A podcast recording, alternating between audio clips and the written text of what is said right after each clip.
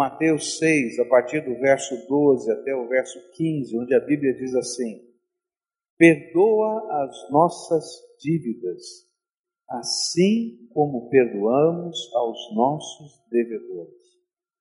Pois, se perdoarem as ofensas uns dos outros, o Pai Celestial também lhes perdoará.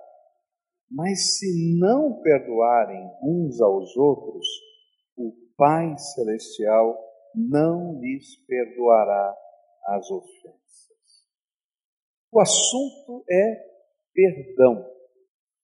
E Jesus coloca na oração a necessidade de a gente lidar com o perdão de duas maneiras. A primeira, o perdão que a gente pede para Deus, porque nós somos pecadores. E a segunda é o perdão que nós precisamos oferecer aos nossos semelhantes, às pessoas que falham conosco, que erram conosco. Bom, quando a gente olha é, para esse tema, a gente fica pensando por que Jesus colocou na oração do Pai Nosso, nessa oração modelo, essas duas vertentes, a necessidade do perdão. Por quê? Porque, queridos, se você não aprender que precisa ser perdoado, então você está perdido. Aquele que imagina que não precisa ser perdoado, pode ter certeza, é orgulhoso e arrogante, porque acha que é perfeito. Agora, se você tem algum defeito, então você vai descobrir que você precisa ser perdoado por Deus e por alguém. E se você não aprender que precisa perdoar, você é egoísta. Porque se você precisa de perdão e depende do perdão de Deus e das pessoas, se você também não reparte perdão com outros, só quer receber o perdão, então você é um egoísta. E aí, os egoístas são aqueles que não conseguem conviver com mais ninguém, só com eles mesmos. Por isso, a oração, ela apresenta para a gente o perdão como uma necessidade urgente, como a cura da doença que tem afetado o nosso dia a dia, como também toda a eternidade. E a gente precisa entender o que significava Jesus dizer: perdoa as nossas dívidas. Será que ele está falando que Deus perdoa porque a gente está devendo lá no cheque especial do banco? Será que a gente está é, é, sendo caloteiro? Então, é isso? Não. Existem algumas palavras na Bíblia que definem pecado. E para a gente poder entender, Jesus usou a palavra mais genérica possível que existe na Bíblia para pecado. Você poderia traduzir essa palavra por falhas. Senhor, perdoa as nossas falhas. Nessa manhã eu queria dar uma olhada nessas palavras que estão na Bíblia que definem pecado, para a gente entender como Deus olha as coisas que estão dentro do nosso coração e que precisam de perdão. Ele usou a mais genérica para dizer: olha, todo mundo vive isso, mas eu vou usar as específicas aqui para a gente compreender como o pecado domina a nossa vida, trabalha na nossa vida e como podemos receber o perdão de Deus. Existe uma palavra que a gente traduz na Bíblia por pecado, especificamente pecado, e ela significa errar o alvo. Pecado, se a gente fosse fazer um estudo é, etimológico da palavra, ele quer dizer errar o alvo. É como se eu tivesse atirado uma flecha e a flecha, ao invés de alcançar o alvo, ela vai para o lugar mais distante, fora completamente daqueles semicírculos que são o alvo de um, de um concurso de tiro. A ideia é a seguinte: Deus investiu em nós, na sua criação, na natureza que Ele colocou dentro da gente, o seu espírito. Há uma diferença entre toda a criação da terra e o ser humano. É interessante quando a gente lê a Bíblia sobre a criação, a gente vai descobrir que todos os seres são alma vivente. O peixe é alma vivente, o animal é alma vivente, o homem é alma vivente. Mas somente no homem Deus soprou o espírito da vida. E há algo diferente nesse homem, que é diferente de todos os outros seres que Deus criou, porque a Bíblia vai dizer que o homem foi criado à imagem e à semelhança de Deus. E ele não está dizendo que o homem é parecido com Deus, porque Deus é espírito, ele não tem essa forma. O que, que nós temos de parecido com Deus? Aquilo que vai além da nossa alma, que é a nossa vontade, nossas emoções, mas algo de Deus que foi colocado em nós, que foi o Espírito. E o Espírito que Deus colocou em nós é o que tem a potencialidade de ter comunhão com Deus, intimidade com Deus. Esse Espírito vivo, ele nos colocou, ele colocou dentro de nós, e ele nos capacita para a gente poder ter essa comunhão com Deus. Mas ele também nos capacita a sermos instrumentos de Deus na face da terra. Bom, quando a gente fala de pecado, é que o propósito que Deus tem para a humanidade não se cumpriu. Não está se cumprindo.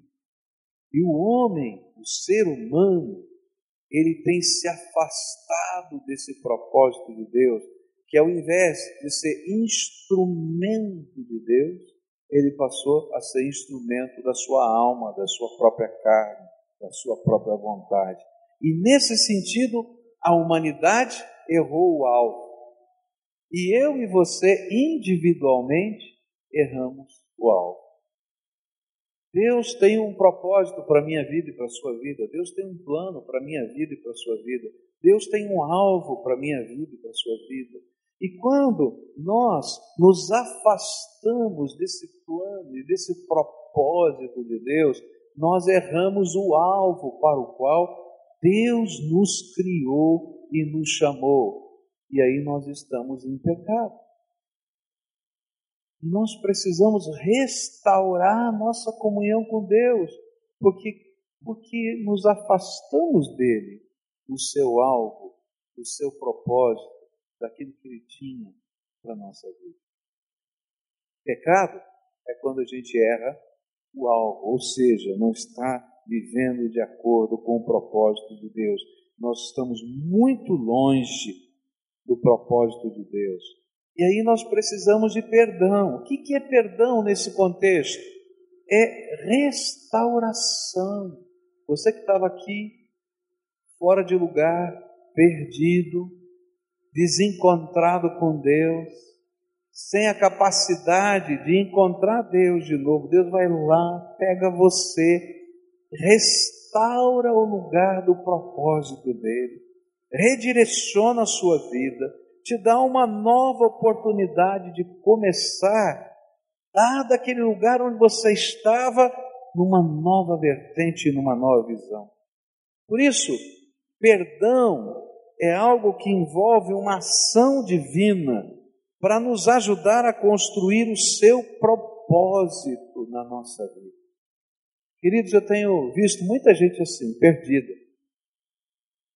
O perdido não é aquele que está na sarjeta só. Ele também está perdido. O perdido não é aquele que está só lá na Cracolândia de qualquer cidade. O perdido é aquele que não sabe o que está fazendo nessa vida. Que não sabe para onde vai e que às vezes permite que na sua mente, no seu coração, se construam aquilo que a Bíblia chama de fortalezas do entendimento. E a gente acredita piamente em mentiras.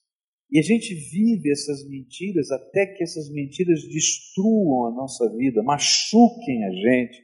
E às vezes é no meio do aviltamento da nossa vida, da dor que a gente está vivendo, que Deus vai lá no lugar em que a gente está e diz assim: não foi para isso que eu criei você, eu tenho um plano melhor para a tua vida. E a gente diz: eu não consigo, eu não sei, eu não tenho jeito. E Deus pega a gente e restaura. Junta todos os caquinhos da gente. Uma vez eu estava aqui na igreja, não é? E na hora do, depois do, do, do, do apelo, do sermão, às vezes eu fico aqui na frente conversando com algumas pessoas, e essa pessoa tinha atendido um apelo, ela disse assim, olha pastor, o senhor falou que Deus ajunta os caquinhos. Eu quero dizer para você que eu era um monte de caquinhos, estava todo quebrado, arrebentado, estava toda machucada, era uma senhora toda machucada, literalmente, eu tinha sido até atropelado, eu estava toda quebrada literalmente, mas além disso, a minha vida, os meus relacionamentos, mas eu quero dizer para você que quando Jesus entrou na minha vida, ele colocou a sua mão de bênção, e ele começou a juntar os caquinhos da minha vida, e eu estou aqui, estou inteiro, não só fisicamente, mas estou inteira por dentro, porque Deus me pegou onde estava, e começou a me dar um novo sentido de vida. Perdão é restauração de Deus, que pega a gente que está fora do alvo de Deus, do propósito de Deus, e coloca no lugar certo, que começa de novo, que dá uma nova oportunidade, que mexe na nossa vida. Por isso, Jesus está dizendo: você precisa de perdão, eu preciso de perdão. Todos nós aqui precisamos de perdão, porque a Bíblia diz que não tem uma pessoa na face da terra que seja justa por si mesma, que não precise da intervenção de Deus para reorganizar a sua vida. Uma segunda palavra que vai aparecer na Bíblia é uma palavrinha grega aqui, chata de dizer parabases, tá? E significa cruzar a linha que separa o bem e o mal. Transgredir, vai lá, você passa a linha, passa a linha que separa o bem e o mal. É interessante que quando pecamos, nós não somente deixamos de ser o que nós poderíamos ser, não atingimos o alvo, mas muitas vezes nós somos o que nunca deveríamos ser. Consegue entender a diferença? Quem já fez alguma coisa que diz assim, puxa vida, nunca imaginei que eu fosse capaz de fazer isso? Eu acho que todo mundo aqui, né? Não precisa, não precisa entrar no confessionário agora, não vou pedir para levantar a mão, né? Mas, gente, Todo mundo já passou por isso. Eu nunca imaginei que eu poderia fazer isso.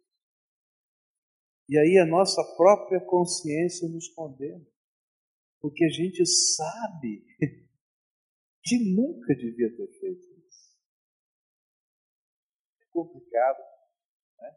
esse negócio. Eu me lembro que o papai tinha um jeito de educar a gente bem interessante. Ele gostava de conversar muito para que a gente pudesse entender as coisas. E aí, então, quando a gente fazia uma coisa errada, né, a gente, por exemplo, papai dizia, ó, não faça isso, ele sempre explicava, não faça isso, por causa daquilo, daquilo outro. Uma história toda comprida para dizer tudo que a gente não podia fazer, como, por quê, de que jeito. E quando a gente fazia? Então ele chamava a gente para conversar. Ele sentava na sala, ficava só, gente, o filho que tinha feito a coisa errada e o papai. Já era complicado. Ele fechava a porta, porque era uma conversa particular. E ele dizia assim: Por que você fez isso? Meu pai, essa pergunta era a mais complicada de todas. Você tem razões para dizer por que você fez aquilo que você nunca devia ter, ter feito? E a gente ficava gaguejando. Bem, pai, tal, tal. E às vezes a gente achava umas respostas, né? Porque a gente é criativo, né? Criança, tremendamente criativo. E a gente começava a inventar. E o papai era muito bom de argumento. E o papai então começava a rebater, ponto por ponto. Chegava no final, ele dizia assim: E aí? Aí ele dizia: Não, eu não tenho desculpa, realmente eu fiz o que não devia fazer. Aí ele dizia assim: Bom, o que que nós combinamos, que nós conversamos? Se você fizesse o que não devia fazer, o que que aconteceria? Quer dizer, é, o senhor ia me dar umas chineladas, né? Então ele dizia: Vai buscar o chinelo. E a gente ia buscar o chinelo. E, gente, sabe o que doía mais? Não era chinelada. O que doía mais era saber que a gente tinha feito algo que a gente nunca devia fazer. Agora, interessante é que as chineladas vêm sobre a nossa vida quando a gente faz algo que a gente nunca devia fazer, naturalmente. Quando o papai repreende, dá uma chinelada, ainda que a, que a lei do país diga que é proibido você dar uma palmada, dar uma chinelada, eu não entendo isso. É para que toda criança possa entender que todo pecado tem consequência natural. E se o papai e a mamãe não der a chinelada, eu não estou falando espancar, as crianças nunca vão entender que existem consequências para os pecados. E a vida vai dar essa chinelada. E a vida vai botar o seu filho na cadeia. Ou lá, no meio do mundo mal, alguém que quebrou a ética do bandido vai matar, porque o bandido não tem perdão, ele mata. A gente tem que ensinar esses valores. Mas o que é o perdão? O perdão é quando Deus entra nessa história. Eu que falei o que nunca devia ter falado e machuquei pessoas, ou quando eu planejo uma atitude de manipular que nunca devia ter planejado, quando faço o que nunca devia ter feito. Sabe, quando Deus entra nessa história do perdão, entra algo tremendo. Deus entra com misericórdia. Sabe o que é misericórdia? É quando Deus olha e diz assim: Olha, o número de chineladas devia ser essa, mas eu vou encobrir a sua transgressão, o seu mal, e não vou permitir que você sofra mais do que você já está sofrendo agora. A misericórdia é quando Deus intervém e reduz, e interrompe, e para esse processo. É algo que Deus está fazendo, cobrindo, sacando, tirando, arrancando a gente das próprias ciladas que nós armamos para nós mesmos, das dores que nós mesmos estamos construindo para nós. Quando a gente está orando, Pai, perdoa, a gente está pedindo não apenas restaura, coloca de novo no teu propósito, mas nós estamos pedindo, Senhor, por favor, põe a tua mão de misericórdia e tenha misericórdia de nós que o teu coração compassivo esteja sobre nós. É interessante que Davi, quando ele soube que estava em pecado o, e, e, que haveria consequências para o seu pecado, é, o profeta lhe perguntou: o que, que você prefere? E cair na mão dos seus inimigos ou cair na mão do Deus Todo-Poderoso? Porque vai haver consequências. Ele disse assim: Eu prefiro cair na mão do Deus Todo-Poderoso, que é um Deus cheio de misericórdia. Você está entendendo? Quando a gente ora na oração, Pai, perdoa-nos, a gente está dizendo, Senhor, tenha misericórdia, porque eu sei que eu fiz o que eu não devia fazer. E eu sei o que eu mereço, que são as consequências naturais daquilo que eu não devia fazer, que virão sobre a minha vida. Terceira palavra, que vai nos ensinar o que é pecado e a gente vai poder entender o que é perdão, é uma palavra grega que significa queda. O tipo de queda que nós podemos sofrer ao andar por um chão molhado. Está entendendo? Você está andando e de repente escorregou e caiu. E a, a ênfase aqui está em acontecer algo que não foi deliberado no nosso coração, foi um acidente de percurso na nossa vida, ainda que tenha consequências sobre nós. Você já viveu uma situação em que você diz, ó, escapou uma palavra, um gesto, uma reação que nunca devia ter estado nos meus lábios ou na minha vida? Ou, de repente, você tem um deslize moral na tua vida. Toda vez que há um deslize, um erro, uma palavra que escapa, mesmo sem intenção, ela revela uma coisa que é importante você entender: do que está cheio o seu coração.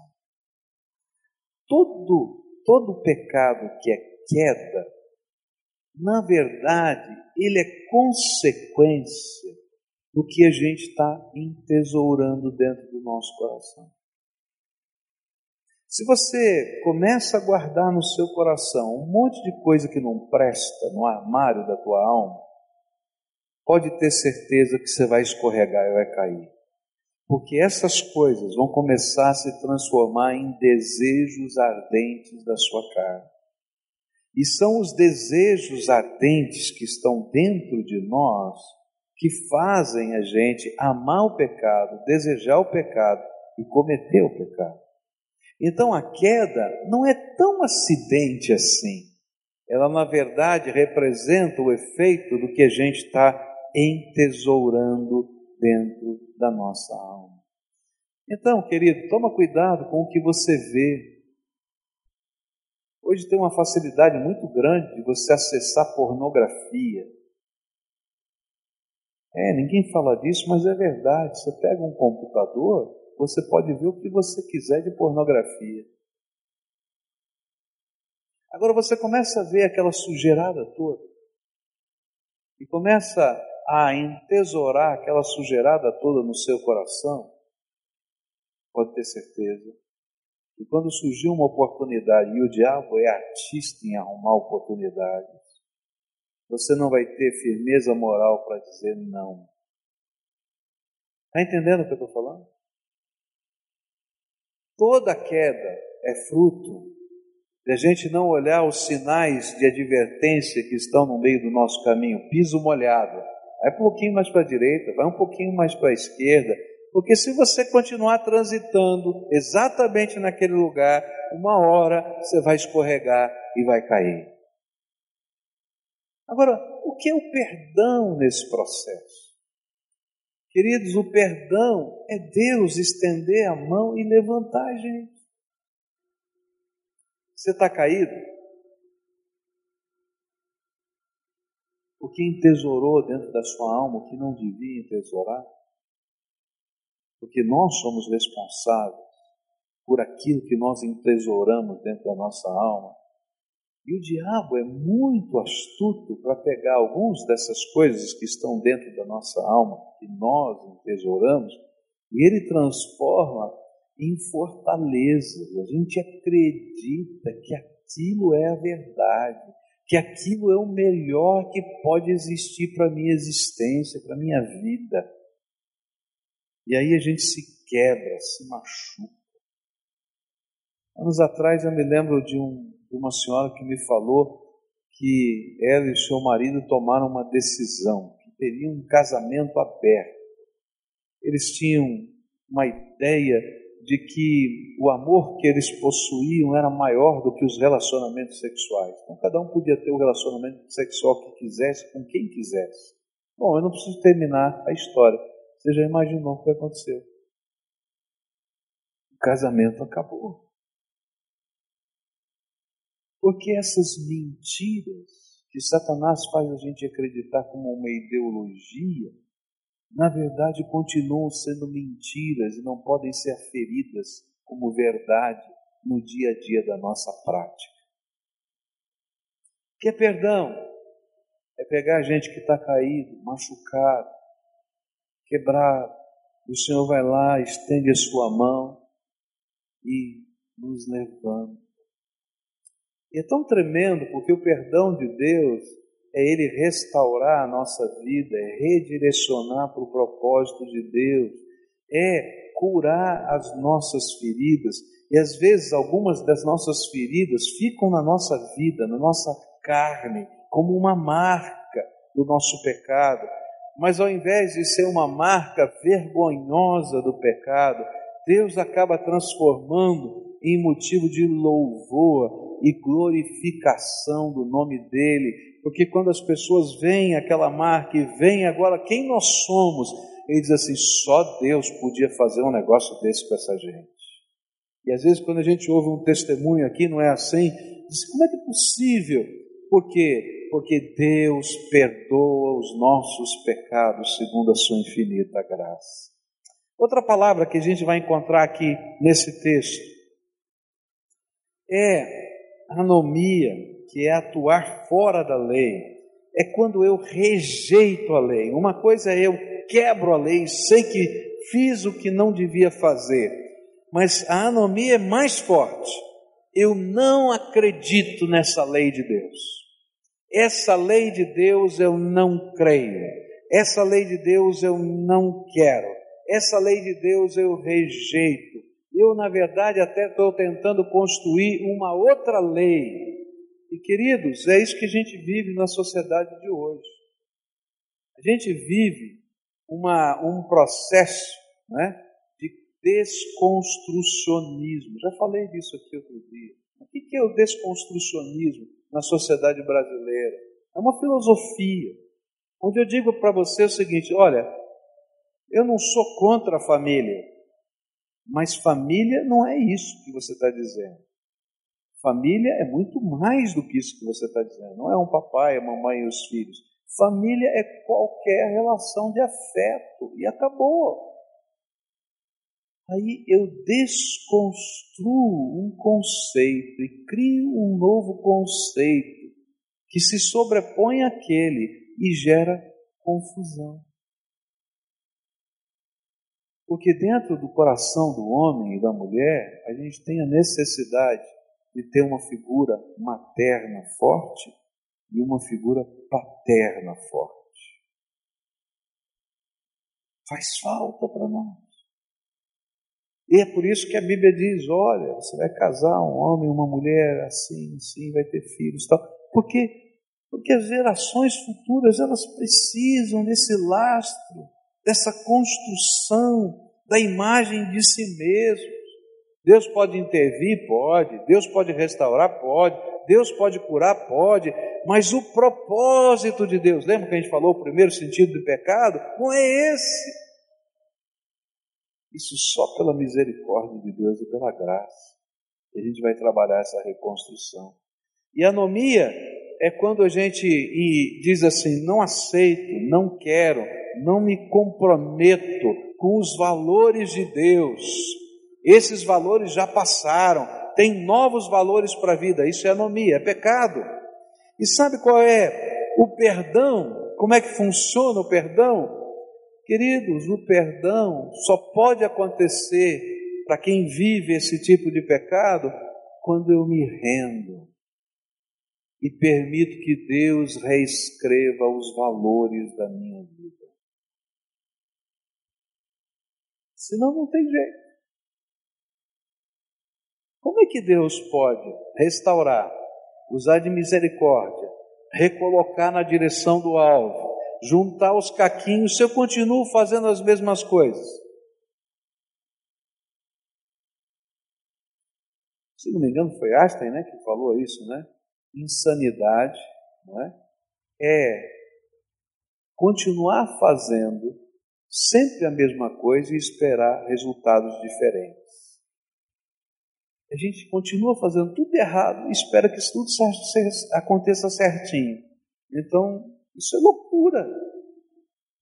Como é que funciona o perdão? Quando a gente se rende e diz: Deus, eu entendi que eu estou fora do teu propósito, eu estou contra a tua lei e que isso é desgraça na minha vida. E então eu posso ser restaurado, recolocado, e ver a misericórdia. E aí então vai aparecer a palavrinha que Jesus usou. Essa palavrinha é uma palavra que quer dizer dívida, não pagar o que se deve, deixar de cumprir com o dever. E Jesus usou a palavra que nos faz reconhecer que não existe nem sequer um ser humano que tenha cumprido de maneira perfeita todos os seus deveres para com Deus ou para com o seu próximo. E aí, Deus está dizendo, Jesus está dizendo, você precisa de perdão, você precisa da intervenção de Deus. E aí, como é que o perdão de Deus se dá? E aí tem três coisas profundas que a Bíblia vai ensinar para a gente, que faz parte desse conceito que Jesus está querendo passar para a gente. Pai, perdoa os nossos pecados. O primeiro deles é arrependimento. Ninguém vai ser perdoado sem arrependimento. Querido, se você não reconhecer que você é pecador, Deus não pode tratar a tua vida. Se você não reconhecer que Ele precisa mexer no sentido da tua existência, Ele não pode tratar a tua vida. E arrependimento é isso, eu estou indo numa direção e eu entendo que a direção está errada, eu tenho que dar meia volta. Arrependimento é quando eu digo, Senhor, eu não sei para onde eu vou, mas eu sei que esse rumo que eu estou não dá certo. E eu preciso da tua intervenção. Segunda coisa que a Bíblia fala para que o pecado seja perdoado na nossa vida é confissão. A gente tem que entender que não somente o rumo da nossa vida está errado, mas que a gente está no rumo errado porque a gente escolheu estar no rumo errado. Porque às vezes eu até digo, olha, eu tô, tá tudo errado na minha vida, tá uma desgraça, mas a culpa é do meu pai, da minha mãe, do meu avô, do meu tio, do meu bisavô. Claro, essas pessoas tiveram influência na tua vida, mas você escolheu o caminho da vida, porque quando Deus colocou um espírito, Ele te deu a capacidade de ser parecido com Deus, de ter vontade de escolher a tua própria vida. E confissão é quando a gente diz para Deus não somente que o rumo está errado, mas que eu, eu, concordo com Deus que eu escolhi o rumo errado. Terceira coisa que eu preciso para que o perdão venha é fé. Por quê? Porque eu tenho que crer que Deus é poderoso, que Ele me ama o suficiente para intervir na minha história de vida e juntar os caquinhos. Porque se eu não crer nisso, como é que eu vou deixar Deus trabalhar os meus valores? Está entendendo? Aí eu creio. E na medida em que eu creio que Jesus pode intervir, que foi por isso que ele morreu na cruz do Calvário, que essas coisas todas não são apenas uma lembrança litúrgica, mas tem um propósito de salvar, de transformar, de buscar, de mexer com a nossa vida, então eu posso alcançar perdão. E a quarta coisa é entrega. É quando eu descanso a minha vida nas mãos do Todo-Poderoso. Senhor, se eu for tentar de novo, vou fazer as mesmas besteiras. Então agora eu vou me colocar nas tuas mãos para ouvir a tua voz, me submeter à tua autoridade e deixar o Senhor guiar os meus passos. Então, cada vez que você ora, Pai, perdoa os meus pecados, essa oração, ela precisa ser entendida. Primeiro, no sentido de que você reconhece que o rumo da tua vida está errado.